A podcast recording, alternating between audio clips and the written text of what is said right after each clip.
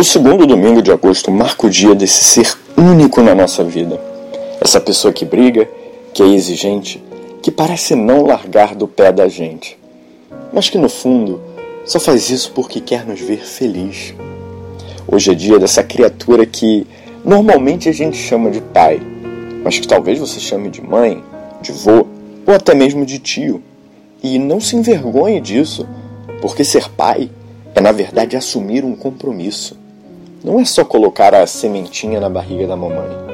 É preciso regá-la dia após dia, para que um dia aquela pequena semente se torne o suficiente para dar os próprios frutos para o mundo.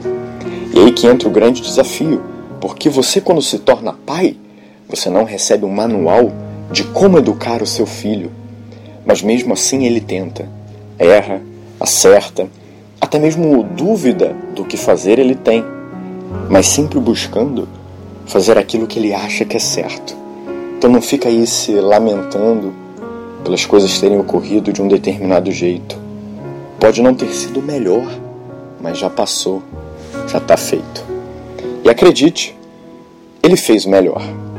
Pelo menos o melhor que ele pôde. Você tem que agradecer, porque é graças a isso que você é o que é hoje. Todos os aprendizados, toda evolução que você teve, boa parte disso você deve a Ele. Então não fica aí tentando bancar o durão. Dê o braço a torcer, porque no futuro você pode se arrepender de não ter feito valer cada momento com Ele. Então para o que você está fazendo agora, sai desse vídeo e vai lá dar um abraço no seu pai ou se você é pai, vai lá dar um abraço no seu filho. Diga o quanto ele é importante para você. Como a sua vida não seria a mesma sem ele. Agradeça por tudo o que ele fez por você.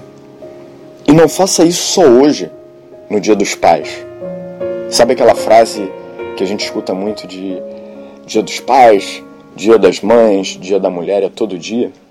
Então, começa por você não precisar esperar aquele único dia no ano para dizer coisas simples, para dizer eu te amo.